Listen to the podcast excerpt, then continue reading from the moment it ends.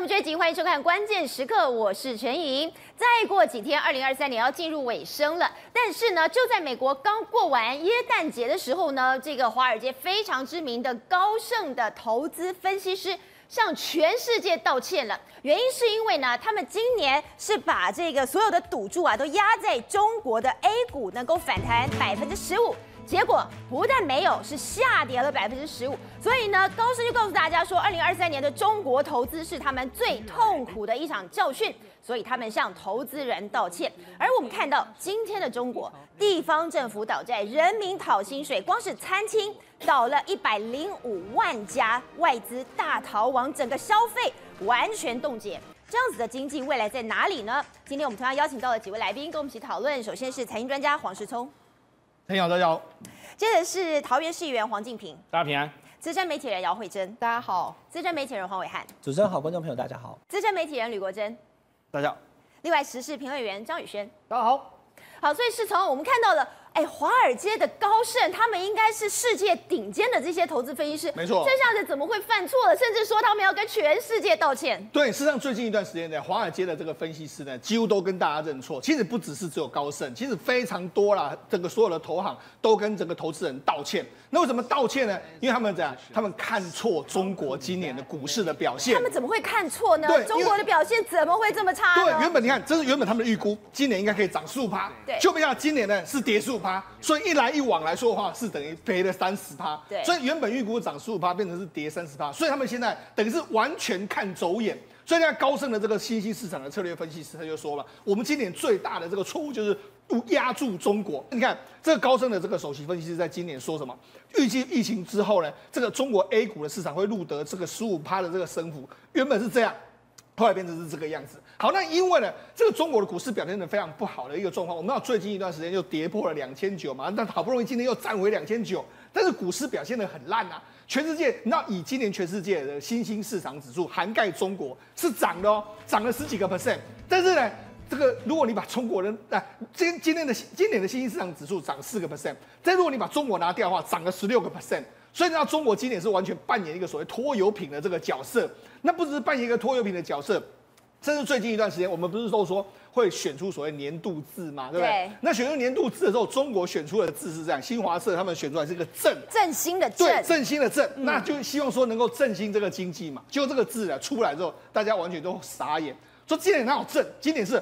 一蹶不振吧。事实上，以今年的中国股市来说，我们来看，今年是一路的往下跌。今年最高的时候曾经来到三千四百多点，但是现在已经来到最低的时候，曾经来到两千八百多点嘛。那这几天就在这个低点这边晃。你说这个是不是已经快要到三十年来的最低？对，没错。就也就是说，你看三十年前的这个 A 这个 A 股跟现在指数是一模一样，所以就知道这个其实对很多中国民众来说没办法接受的一个状况嘛。对。就没想到呢，目前为止，这个外界在中国以外的国家都说啊，明年不好。但是中国没有，中国哎，大家还是蛮看好明年中国的这个发展哦。你知道为什么吗？因为呢，你看不好的。你现在没办法在这个台面上说话了。是，这主要是谁？有一个叫中国政法大学的这个资本金融研究院的这个院长叫刘继鹏，哎，他也是个这个研究员的专家呀，这个专专家嘛。那他就说什么？他说，哎，我们的股市市值太低了，跟我们的这个大国地位是不相称的。那怎么把股市提升起来？他一直在讲这些东西，然后又说什么？他说，哎，我们中国的这个证券市场里面对散户很不利。他说，散户不要进场，就这样子一个状况。所以他说，世界上没有一个股市像中国这个样子，对散户不公平。有人说实话啦。对啊，他说实话啊。对啊。对他说实话之后没多久了，你知道，叫人民不要进场，那甚至说这个股市很烂，就没想到，你看没多久他讲出这句话之后呢，他就被晋升了。这是刘继鹏，你看他在这个微这个微博上面的这个唯一的这个账号，你看该用户因违反社区社区规定被禁止，已经被禁止关注了，所以就被禁止，立刻被晋升。说实话不行。对，说实话不行之后，你就知道接下来怎么样。他没多久之后就失业了，还失业了。对，他从这个二零二三年的十二月七号起，已经不再担任中国政法大学的资本金融研究院的这个院长的职位，所以他就去职。你就知道，事实上变成这样，不只是晋升，还干脆就把你。所以就说我今天股市救不了，我今天经济没有办法重振，我干脆就把分析师给晋升。对，也就是说他没有办法解决问题的时候，就把找出问题的人把它解决掉。你看啊，中国的储蓄率来说的话，你看整整体的储蓄率约莫还有十多趴，是。那整体人民的这个存款有增加，今年增加大概约莫是二十二点四八兆人民币哦，人民还是有钱。哎，他们跟美国不一样哎。美国为什么美国一直不能？为什为什么美国呢不敢去像中国这样强力封锁？没有钱，没有没有钱嘛？他可能没办法工作之后就没有没有钱可以花了。但中国不一样，他有钱啊，所以你要照理说，哎，你看，如果看到这个数据，我也认为说，哎，人民这么有钱，那你解封之后钱一定可以拿出来啊。就他没有想到是什么？虽然有钱，但是他们不敢消费。而且亚洲人普遍有一个储蓄的概念。那因因为他们储蓄之后不敢花钱，不敢花钱，对未来经济掌握不好之后，他就一直把钱放着。我们从一个指标来看得出来，就是物价的通膨率。那中中国大陆来说的话，他们的十一月份的物价通膨率是年减零点五个 percent，这个跟全世界不一样。是我们按台湾目前的这个通膨率来说，大概是两趴多，快要三个 percent。这个美国也大概三个 percent 是正的哦，但中国是负的哦。那为什么是负的？尤其是食品跌的最多，特别是以猪肉的价格，猪肉价格就表示什么？人民现在已经不想要吃东西，就觉得啊，我去外面吃东西，搞不好我现在先把钱存起来，我现在降级消费。所以就可以说全世界都在通膨，但是只有中国在通缩。对，所以就是一个很不一样的。那你知道，事实上中国目前为止，你去看到处都是价格在往下滑落的这个状况。你看。这是在一个中国的这个山姆超市，他们的生鲜产品。那这些产品来说，那你看，包括阿里巴巴的这个盒马生鲜，然后还有包包括说是山姆超市是沃尔玛旗下。现在大家都是在打这个价格战，就是毫无疑问，就是我一定要比你更加便宜的一个状况。那因为这样的情形，你看中国今年有一百零五万家的这个餐厅倒闭，那火锅啊一大堆倒了，就很多很多的这个状况，所以才有人说，哎，你这个阵选出来好像有点怪怪的哈。那我们来给大家讲几个这个状况。第一个就是我们啊，过去一段时间由来台湾开的叫做海底捞嘛。对。那海底捞的本店来说，就是我们现在在台湾吃的这种店，你大概平均几个人进去来说的话，消费可能就会破千了嘛，对不对？那如果以这个人民币来算的话，可能有一百多以上人民币的这个状状况。但是因为他们现在消费降级，消费降级的时候呢，就海底捞把它原本的正店关掉，他他创了一个新的品牌，叫做。海嗨捞，嗨捞，它是副牌，对不对？对，副品牌。嗯、但是呢，它现在风风火火在发展这个副品牌，为什么？因为这个呢，主打平价的这个市场。我们跟你讲，其实它还是有相应相对应的服务，什么都有啦，只是说肉的品质或者什么规格都降级，而且重点是什么？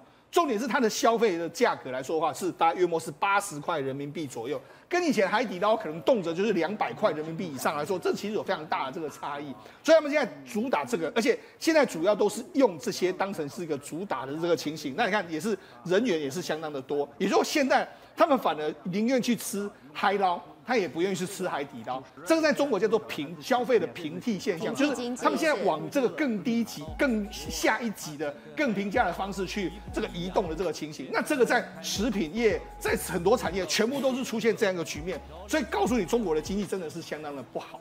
这方面在哪里？这在四川这个地方，这是个医院啊。这医院就没想到，哎，你仔细看哦。他们约莫有十多个人的这个医护人员，他们是站在窗户边。对，你说窗边有人吗？对，站在窗户边，对他们十几个人，那站在窗户四楼的外面那个地方。为什么呢？那因为为什么？因为他们说，哎，公司这个医院欠我们钱啊，欠欠我们钱啊，没有发薪资，那怎样我就要往下跳。他们是或坐或蹲的，就在这个地方。对，所以呢，现在中国各地都是那种讨薪潮。哎，你要至少让我有可以钱可以好过年，或者让我回家去嘛。你看。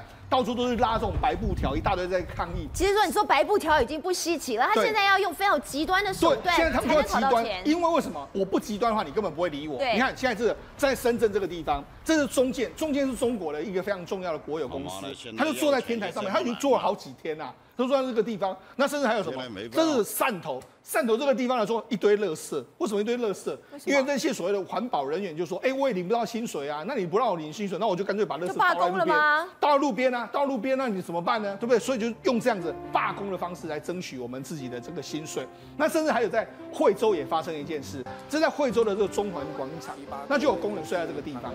那睡在这个地方呢，他就说：哎呀，这个这么冷，你干嘛？因为这几天中国大陆也很冷嘛，你睡在这个地方干什么？哦，你就回家去嘛。都我我就我谁愿意在这个地方？就是因为天气太冷，我才要在这个地方。没人也没办法要钱啊，他就这样子在调侃。居然又转身就问他旁边那个，哎，旁边那个你要干什么？哎，其实他也是来讨薪的。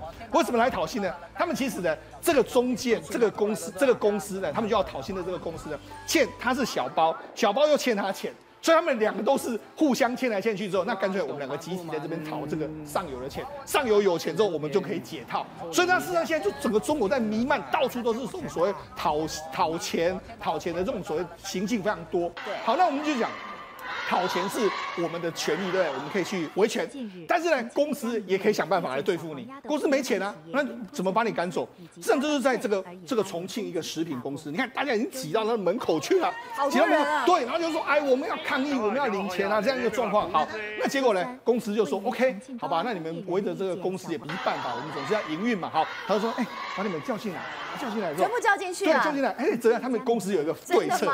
怎么对策？他说这是他们公司的群主，把这些人都在十八楼，全部集中到十八楼，然后把它集中在一个区域里面，然后给给凳子坐，但是不提供厕所和水，看看谁熬得过。太恶劣。对，然后再把厕所都关掉，然后冷气快到最大，对不对？然后灯全部关掉。哎，最近大陆天气很冷，对他们就用开冷气，用这样的方式，看你要不要走。所以那是目前为止来说，你看。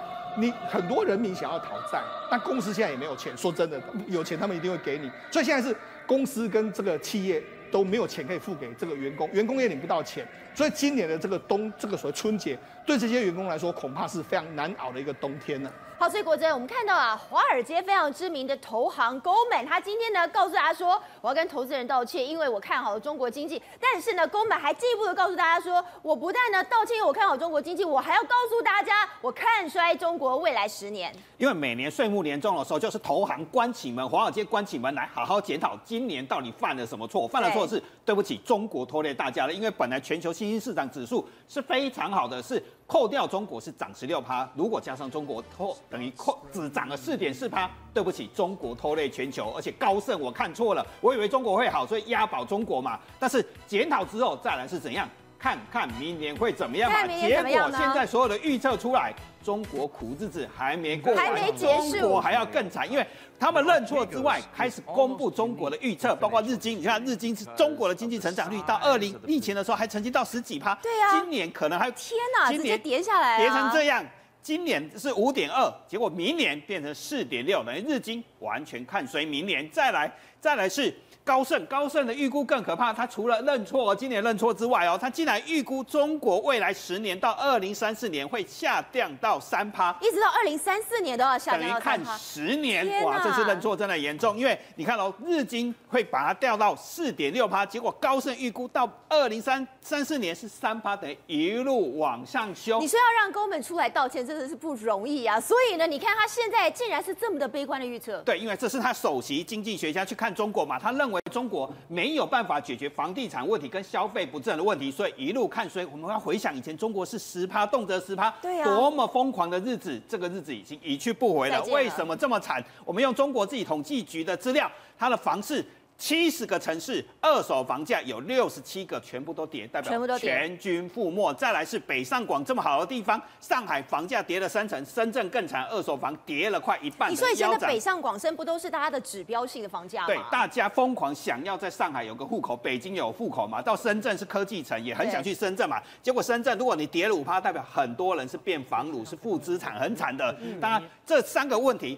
房地产崩了，消费者信心指数下下跌，再来人口下跌，因为中国是生不如死嘛，所以标准普尔不只是高盛跟日经哦，标准普尔是他把中国其实上市四点六，最低竟然是今年会，明年会二点九，哇，那真的很惨，到二点九是比现在还要惨。那瑞士银行的看法一样，因为中国房市真的没有救，那世银的报告还是一样，中国可能跌幅，房地产的跌幅可能会跌，销售会跌二十五趴。代表今年中国的苦日子虽然很苦，但是明年二零二四年经济灾难还没有结束，放慢经济成长降速还是持续下去啊！甚至更厉害的是，连亲中派一边跟着习近平吃饭，一边偷偷的把资产卖掉。我们都知道，上个月不是习近平跑去美国跟拜登一起见面，还开了做了一个晚餐吗？那谁能够坐在主桌，当然是最重要的是。习近平比较亲他了嘛，所以有 Tim Cook、苹果，再来特斯拉，再来有达里欧，还再来有谁？黑石集团的 CEO 苏世民，对，能够坐在主桌的都是不容易的，相对都是习近平比较喜欢或者是对中国比较带有善意的人。结果苏世民一边跟着。跟着习近平吃饭，说黑石集团，对黑石集团，我们刚才讲高盛嘛，另外一个重量级当然就是黑石集团，是一边跟他吃饭，同台做主桌哦，是最重要的来宾，结果一边开始把中国资产开始通通，你说吃完饭就跑了吗？对，开始连他也论了，也溜了，结果他现在要把中国的十一个物流园区都要打包打包卖掉，总共价值一百亿人民币。那同样就会看到一个大趋势就发生了。不只是高盛跟黑石这些嘛，所以在香港的外资公司其实总加数是一直往下掉，已经掉到了二零一二年以来最低的数目，等于外资一样跟黑石做的事情一模一样。大家都在跑，加速越来越少，而且本来如果只看这些外资投行哦，薪水是非常好的。对啊。本来在香港请了大概十七万人，在二零年的疫情的时候，现在只剩十三万人，少了四万的工作。其实以前我们说到香港，它是一个投资中国的窗口，但是没想到现在连香港的外资都带头在跑。对，如果中国股市不好，中国经济不好，窗口当然就没有用。所以很多英国的投资人都怎么说？英国在香港投资人说，现在的状况比二零零八年金融大海啸还要惨。好，所以慧珍，其实我们刚才看到了非常非常多的数字，你可以感觉得出来，中国整个经济的压力是非常的大的。从中央政府，从地方政府，甚至呢到很多民众，他们是讨不到薪水，要不到钱。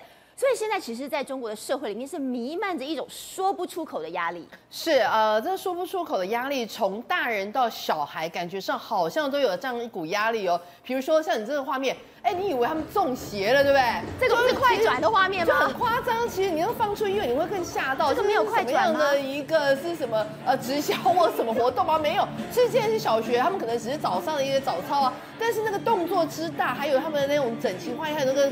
夸张的程度其实是蛮吓人的。这不是北韩吗？哎，对对，其实等一下就讲说，不是，这是北韩吗？感觉上好像是你是绕拍了，或者是你做错动作，是不是就会举家抄去那个呃门满门抄斩？不然怎么会跳的这么用力，跳的让让人家觉得感觉上有点中邪的感觉？中国现在失业率的情况非常严重哦，高达二十一点三趴是青年的失业率。那很多人呢，因为这样的情况就决定说，那我不做了可以吧？我不想要在这个城市里面讨生活可以了吧？那如果你还在讨生，生活在城市里面的人，你就会怎么样？你就会变成是不断去呃，像图书馆这类的地方干嘛呢？因为整天在图书馆泡在图书馆里面最省钱，不用花钱，然后你还可以在那边吹冷气，然后甚至你要记什么呃找工作啊干嘛都有。所以他们现在讲说，现在整个中国的图书馆外面人哦络绎不绝，然后反倒是商场里面拢没啦。那没有人的原因就是什么？因为你其实口袋没有什么钱，你没有办法有消费，所以。他们现在讲到说哦，包括有一些曾经是在呃在呃阿里巴巴里面呢做高管的人，他也因为这样的情况之下，每天泡在图书馆。他有小孩，然后跟公婆一起住，还在图书馆从早上八点泡到晚上八点才回家，假装他有在工作。你现在看这个小哥，他在山上啊，他在山上。他现他其实是两千年之后才出生的一个贵州小哥。还有在大市呃大城市里面，贵州的大城市里面，还有跑到广西啊哪边去生活了三年。就后来他发现，他从早上。上八点工作到晚上十点，也许一个月可以赚到四五千块，但是他认为他整个生活、整个人都觉得没有希望，因为他时间都不是你的，日子不是你的，所以他后来跟他父母吵了一架之后，他说：“我现在要解放我自己，我想选择到了一个偏山啊，一个乡下地方，我就占地啊，把自己活在这里。你知道他其实哦，本来还没有电呢，后来弄了个太阳能板，然后所有的一切他自己搭那个搭铁皮屋啊，然后弄木材啊，是他自己弄起来的，然后呢。”他还养了两只猪，还有呢，还还有养了两只狗为伴。你想说，哎，不是大概六十岁、七十岁才告老还乡、退隐山林？没有，他二十一岁就这样。为什么？因为他发现他在大城市里面，其实日子过得不自由。最重要一件事情是，他也看不到明天。他还不如人躲到这里，然后其实一个人抱着两只狗，其实还乐得逍遥自在。他还像开始养鸡，然后呢，他也觉得说，其实我觉得我这样的整个灵魂都是自由的。所以你就会发现，而且哦，我跟你讲，他很聪明哦。他说哦，其他地方哦。还有看到另外一个博主，也是在一个山林里面，他就搭起他的一个山居岁月的生活，他就有一千八百个订户，哎，一千八百万个订户，哎，就开始有流量，有流量就开始有一些钱，他也现在开始就是学习他们了，所以他们就讲到说，现在这个中国像类似这样的年轻人呢，根本还没有出社会，或才出社会两年，就已经对整个社会、整个人生哦采取了绝望的态度，然后决定我一个人告老还乡，躲在山里面，这样的人似乎越来越多。那在城市里面的人呢，其实面临到另外一个状况是什么样的状况呢？你也许啊有一口饭吃，你也许啊有一个工作可以温饱，但是你知道吗？这样比如说像最近寒流，然后中国又想到什么五毒齐发。中国很多年轻人莫名其妙壮年三十几岁啊，二十几岁突然就倒了，倒了竟然就走了，所以他们就讲到说，现在在中，你看就像这样子倒下来，倒下来，然后这个人就就走了。其实最近哦，这个中国的年轻人他们真的戴口罩的人也越来越多了。对，戴口罩是自保，那还好。但是我你看这个人，年轻人，你看走着走着有没有那个步履蹒跚开始盘桓，啊，整个就倒，然后他就走了。所以他们讲说，中国现在是因为经济不好，有一点小病，大家不敢去看医生，对，真的到受不了了才去医院，就到医院之后。立马提起把宝都给啊，然后还包括一个知名人士，十月二十四号的时候，中国知名的财经媒体人哦，新浪财经国际部亚太区前首席代表罗琦啊，这女生才三十六岁，非常优秀的女生，也不过因为生病重感冒，结果两天之后竟然也辞世了，就想说怎么会这样子？现在中国年轻人感觉上生啊不如死，然后死的奇怪那个情况，你会觉得说那也太啊这个仓促太突然了，所以中国年轻人的。压力真的很大。好，所以宇轩，我们一直讲到说，现在中国弥漫着一股压力啊，不管是从这个整个国家的经济来说，或是从人民的薪水来看，甚至从健康问题。但是现在呢，国安部又告诉大家，针对就是军事迷，你不要给我随便乱拍照。哎，对，老大哥在看着你，哎，注意了，小心了。因为过去大家讲哦，中国从经济改革开放之后，其实大家民间当然有各自的爱好嘛，但现在不行，不行，爱好也要限制你，爱好也不行，打电动都不行。对对对，你真的有兴趣也不能随便乱来，为什么？因为最近他们发现，过去像台湾也很多啊，你每次去松山机场啊，然后一些军事基地附近啊，都有一些人怎样穿着背心哦，然后装备齐全，拿着大炮，还在做什么？拍飞机啊！哎，对，拍飞机嘛，拍船舰嘛。对啊。但以前这些东西都没有问题，但他们最近发现出现状况，我说，哎，不行，你们这些爱好者的照片。好像被利用了，哎，他用一个字眼很有趣，他说，哎，这个爱好很酷，但是千万要小心。先说你很酷，但是又说你要小心。哎，对，你要小心，很酷哦，有机会就遭受到酷刑了。对，为什么会这样讲？酷刑的酷的。对对对，酷刑的酷，因为他们就是拿大炮，比如说最近中国最敏感的是什么？航空母舰福建号嘛，对不对？对。福建号那有人就是啊，拿着大炮远远这样拍，来各位，有很多照片呢、啊，就是你现在看到的画面，这样远远一张哦，感觉广角镜你看还没有什么。但近看之后，你就会发现它有一些什么那种那种镭射起降的啊，或者说它有一些专有的、专业的新增的武装设备，甚至是最新的电子设备在上面。对。但问题是，这个照片会不会看得出来？当然会看得出来。比如说像你现在看到的那一张这个歼三十五一样啊，理论上来讲，相关的资讯在大陆都还没有对外公开的状况下，一切是最佳保密嘛。但现在千防万防就防不了什么民间，结果。后来发现这些照片出现一个大问题，哇，被美国拿来情搜。哦，他们说现在美国呢，这些有心人士哦，当然就是相关的情收单位嘛，会去大陆呢专门去找这些军事迷的照片，哪有？然后呢，借由这些照片来了解到说他们现在最新研发的进程以及研发的进度在哪里嘛。但讲白了，美国真的现在在这个中国大陆情搜有这么好吗？其实也不尽然哦，因为最近呢，CIA 才特别跑出来讲一件事情，说各位，因为十年前哦，哦，我们曾经遭到这个中国大陆清剿过一次。就是那时候，我们有大量的一些人人力啊、间谍啊，通通都已经布件在里面，但是遭到剿除之后，现在他们反问一件事情，就说：哎，那那我们现在对中国，包括习近平要做什么，我们这边有掌握吗？他说没有，可怕，可怕，可怕，讲了三次可怕，说因为我们真的不知道未来以及习近平下一步会要往哪里去嘛。所以他们就讲，而且现在中国他为什么让他们没有办法建制？你说十年前被砍掉重练，那我我们现在重新布建就好了嘛？因为出现一个大问题，中国现在最流行一个叫做欧威尔式的领导。就是你觉得什么是欧威尔式？我讲白了，各位，我讲一个概念就懂了。社会信用，跟什么叫社会信用？今天你过马路有没有好好的走？哎，各位，我去过大陆啊，那个时候还好几年前，七八年前，你知道，我就说奇怪，为什么过马路我要一直看到我自己的脸？做什么？天眼监控哦，就是你如果闯红灯，你如果干嘛，他就直接把你拍下来，拍下来之后要做什么？哎，就是跟你现在看的画面，直接扣你社会信用分数，而且你社会信用分数如果扣到一定的程度，他会做什么动作？不让你搭飞机，所以你一违规，他就立刻知道。哎，台湾还是要有检举达人的哦，但是在中国大陆直接天眼一拍就知道，马上扣你分数了。对，而且台湾你不会昭告天下，对，台湾你不会过个马路，哎，他会怎么样？他会把你的脸说此人违规闯红灯，然后贴在马路入口。天哪！昭告诉你说，大家不要学他哦，不然你也会上相哦。这个叫什么？这就是欧威尔式嘛。就是严密的监控跟管制，所以在这种状况之下，哎，你要从事间谍行为有多困难？你的脸随时随地都会拍，而且他们现在最新还提出一个叫做什么保密防谍，而且是国安这个国安部门丢出来的哦，而且他要你监控的对象是，他说，哎，我跟你讲，不要信任你的朋友。不要信任朋友，哎，你的家人也不可以信任啊！不管跟你多亲密的人，而且呢，都不要带他们进入机密场所。所以这会造成什么现象？每个人彼此都在怀疑，彼此都在互相间。所以你说在这种情况下，哎，我要怎么当间谍啊？对不对？我本来想说我要偷偷摸摸，今天连一个军事迷，我只是要拍这个航空母舰，然后我要拍一个飞机，他会面对什么刑期？哎，有可能抓进去，第一次还给你警告，第二次就小心，第三次把你抓进去关一一个礼拜。最后可能到七年呢，所以你说这个情况之下，怎么样去做电影星座？当然有它的困难嘛。而且现在总共中国大陆所渗透的，不只是你的爱好，而是到你的朋友圈，到你的社交行为，到你的日常一言一行，它全部都要管控。所以现在对于美国来说，中国大陆的情收确实是一个大问题嘛。